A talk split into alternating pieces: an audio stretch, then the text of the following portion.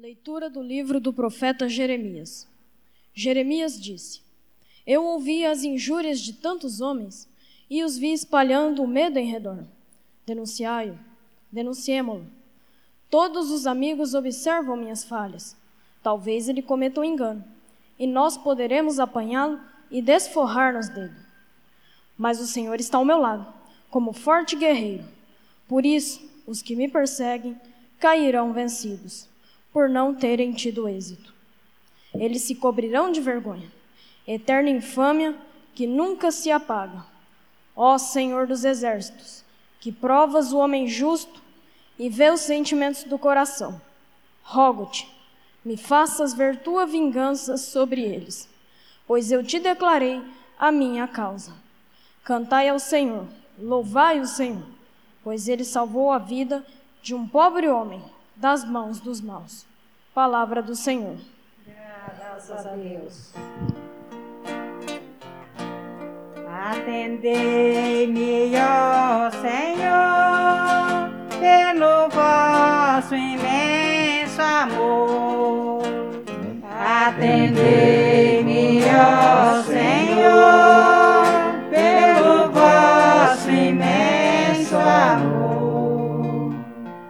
Por vossa causa é que sofri tantos insultos,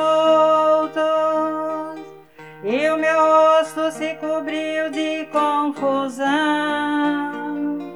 Eu me tornei como um estranho a meus irmãos, como estrangeiro para os filhos de minha mãe.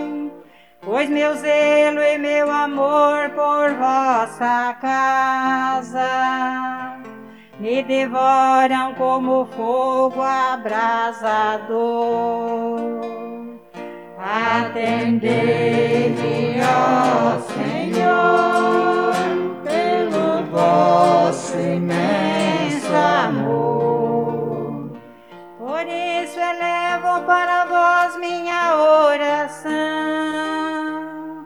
Neste tempo favorável, Senhor Deus, respondei-me pelo vosso imenso amor pela vossa salvação que nunca falha.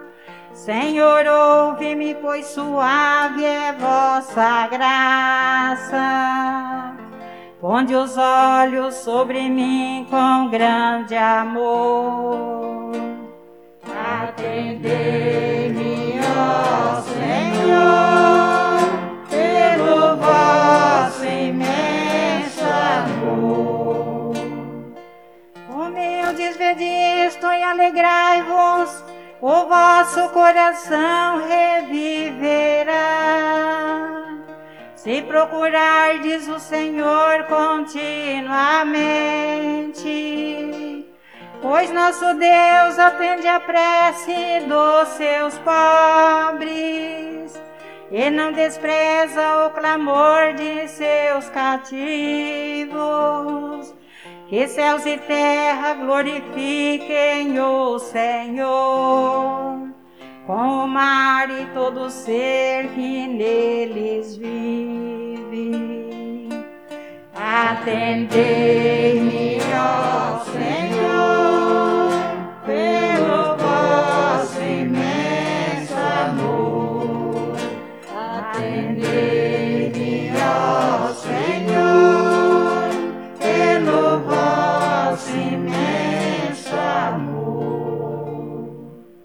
Leitura da carta de São Paulo aos Romanos. Irmãos, o pecado entrou no mundo por um só homem. Através do pecado entrou a morte, e a morte passou para todos os homens.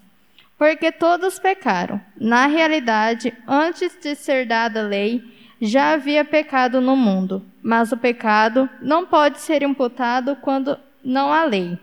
No entanto, a morte reinou desde Adão até Moisés, mesmo sobre os que não pecaram como Adão, o qual era a figura provisória daquele que devia vir. Mas isso não quer dizer que o dom da graça de Deus seja comparável à falta de Adão. A transgressão de um só levou a multidão humana à morte, mas foi de modo bem superior que a graça de Deus, ou seja, o dom gratuito concedido através de um só homem, Jesus Cristo, se derramou em abundância para todos. Palavra do Senhor. Graças a Deus. O Senhor esteja convosco. Ele está no meio de nós. Proclamação do Evangelho de Jesus Cristo segundo Mateus. Glória a vós, Senhor. Naquele tempo disse Jesus a seus apóstolos: Não tenhais medo dos homens, pois não há nada encoberto que não seja revelado, e não há nada escondido que não seja conhecido. O que vos digo na escuridão, dizei-o à luz do dia. O que escutais ao pé do ouvido, proclamai-o sobre os telhados. Não tenhais medo daqueles que matam o corpo, mas não podem matar a alma. Pelo contrário, temei aquele que pode destruir a alma e o corpo no inferno. Não se vendem dois pardais por algumas moedas? No entanto, nenhum deles cai no chão sem o consentimento do vosso Pai.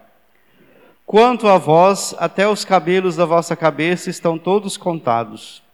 Não tenhais medo, vós valeis mais do que muitos pardais. Portanto, todo aquele que se declarar a meu favor diante dos homens, também eu me declararei em favor dele, diante do meu Pai que está nos céus. Aquele, porém, que me negar diante dos homens, também eu o negarei diante do meu Pai que está nos céus. Palavra da salvação. Glória a vós, Senhor. Ave Maria, cheia de graça, o Senhor é convosco. Bendita sois vós entre as mulheres, e bendito é o fruto do vosso ventre, Jesus. Santa Maria, Mãe de Deus, rogai por nós, pecadores, agora e na hora de nossa morte. Amém. Sejam bem-vindos, irmãos e irmãs, bem-vindo você que me acompanha pelas ondas do rádio. O domingo é o dia da ressurreição, é o dia onde eu e você alimenta a nossa alma com a palavra e com a Eucaristia. E como que é essa alma que eu e você produz? Essa alma se chama vida interior, essa alma se chama tudo aquilo que nos move sempre para Deus, mas também para aquilo que nos afasta de Deus. E todos nós temos uma vida interior dentro de cada um de nós. A nossa vida não é só isso que a gente enxerga. Assim como a vida, de um modo geral, também não é só aquilo que os nossos olhos apreendem com a visão, né? A vida é sempre muito maior, e a sua vida a minha vida não é só essa vida do corpo, né? Esse corpo que vai se decompondo dia após dia, esse corpo que vai ano após ano, e cada um aqui já experimenta bem isso na pele, né? Vai perdendo a sua, a sua força, vai perdendo a sua vitalidade, a sua vivacidade, a sua energia, né? Mas existe uma outra vida dentro de nós, que é essa vida de Deus, que a gente recebe pelo batismo. Essa vida a gente só alimenta pela Eucaristia, pela oração. É por isso que o domingo é o dia de você alimentar essa vida. Se essa vida não é alimentada, a gente, essa vida vai definhando, ela vai morrendo, né? E do mesmo modo que vai morrendo o homem exterior, vai morrendo o interior também, né? Mas se eu e você busca Deus, se eu e você se afasta daquilo que nos afasta de Deus, e é isso que o Evangelho vai mostrar hoje, né? Aquilo que eu e você deve temer e não, né? O que, que eu e você deve temer, como diz o Evangelho, né? Nós devemos temer vivermos como se Deus não existisse. Nós devemos temer a gente se esquecer dessa presença misteriosa, né? Porque mesmo Deus não se fazendo visível aos nossos olhos, ele se faz presente, né? E não tem um lugar onde a gente reconhecer essa presença maior do que aqui, né? Aqui está a presença visível de Jesus. Então é importante a gente não se afastar desse Deus, é importante a gente temer e se afastar desse Deus, né? Então, ultimamente, a gente só tem medo de contrair o Covid e outras coisas mais, né? Que a gente tem que temer mesmo, né? Por isso todo mundo usa máscara, distancia um do outro, sai de casa só quando necessário, se higieniza o máximo possível, evita viajar fora da cidade, evita receber pessoas que venham fora da cidade. Tudo isso é importante, né? Mas também é importante eu ter medo de me afastar de Deus. É importante eu ver que Deus é essencial na minha vida. Todo mundo sabe, a gente, no máximo, a gente tem medo, mas a gente não se aproxima dele, né? Por isso que na leitura, na, na, na coleta inicial, utilizou-se dois verbos, amar e temer. O que, que é amar e o que, que é temer? Como que a gente ama a Deus? Ama a Deus buscando, observando os mandamentos, perdoando, amando o próximo, caminhando para se aproximar sempre mais e mais desse Cristo, e essa caminhada se chama conversão, né? Quando você e eu faz isso, a gente ama. Ama falando desse Deus, porque quando a gente gosta de algo, a gente precisa falar disso, né? E como o que é temer também? Todo amor exige temor. Não temor no sentido de ter medo, né? Quem aqui tem mais de 40 anos, por exemplo, levante a mão. Muita gente, né? No modo como a gente foi educado, isso era bem mais. Há umas décadas atrás, isso era muito mais claro, né? Porque a gente amava os nossos pais e tinha medo deles, né? Nós tínhamos as duas coisas, e isso era muito importante. Porque bastava o nosso, nosso pai, a nossa mãe, mais o pai, lógico, né? Lançar um olhar dele para nós e aquilo já estava tudo claro, né? Não é isso? Bastava o seu pai dizer, virar o olhar para você e aqui você já entendia o que não era para ser feito. Ou entendia, quer dizer, entendia mais o que não era para ser feito do que o que era para ser feito, né? Com o tempo a gente perdeu esse temor. Hoje a gente não teme mais ninguém. Não teme nossos pais, não teme, e muito menos a Deus. A gente até olha para Deus, ah, Deus é bonzinho e vai me desculpar tudo no final, né? Deus pode até desculpar você no final, mas até você chegar no final, você vai sofrer as consequências de tudo isso, né? E às vezes o final é bem longo, né? Às vezes o final não é curto. Às vezes o final é. E esse final se chama vida, que pode demorar um ano, dois, três, dez, setenta, oitenta, né? Esse final pode ser bem prolongado, né? E a gente já viver aqui a consequência desse afastamento, a consequência desse não amor. É por isso que quando você e eu ama, Deus quer que a gente o ame, o acolhe, mas também que a gente tenha medo de desagradá-lo, medo de se afastar dele. Quando a gente faz isso, a gente pede perdão e diz assim: Jesus, me perdoe, eu não quero viver longe de ti, Jesus. E último exemplo, eu e você pode viver sempre de duas maneiras, como se Deus não existisse, né? Ah, não preciso dele, eu levo minha vida, eu tenho saúde, eu, eu tenho emprego, eu, eu acho que está tudo bem para mim. Ah, não, ele é Deus como alguém dispensável, né? E a gente faz isso em atitudes, palavras. A gente vai virando as costas assim para esse, para esse Cristo. Vou virando as costas devagar, né? Consciente ou inconscientemente. Mas também eu e você pode viver sempre mais próximo dele. Eu e você pode sempre visitá-lo aqui e dizer: Senhor, eu creio em Ti, aumenta a minha fé. Eu creio em Ti, me perdoe, né? Eu creio em Ti, faz eu começar de novo, porque eu ando fazendo muitas coisas que não te agrada, não agrada aos outros e está me prejudicando. Então eu, eu e você pode viver dessa segunda forma, né? E é por isso que eu você está aqui, rezando, comungando, ouvindo a palavra, abrindo a nossa vida para esse Deus e dizendo para Ele: conduz minha vida, Jesus, reconhecendo que a nossa vida está na mão de Deus. Né? Então a minha vida e a sua vida, ela não nos pertence. Embora a gente não aceite isso, não acredita nisso, mas a nossa vida está na mão de Deus. E estar aqui rezando é a gente reconhecer isso, né? Reconhecer que a gente tem planos futuros, mas a nossa vida pertence a Deus. Por isso, põe a mão no seu coração e reze agora comigo, né? Agradeça, fala assim: Eu creio em Ti, Jesus e eu te entrego a minha vida nas suas mãos. Faz eu andar conforme os teus caminhos, hein?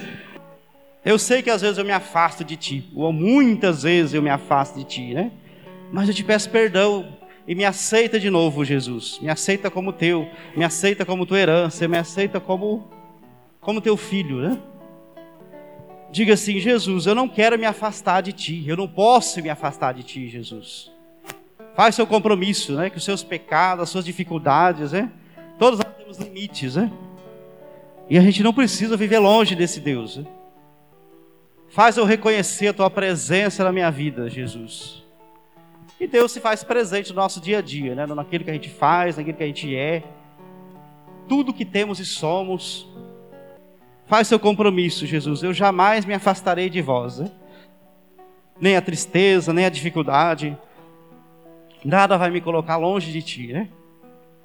Porque eu quero viver contigo, porque tu me amaste sempre, né?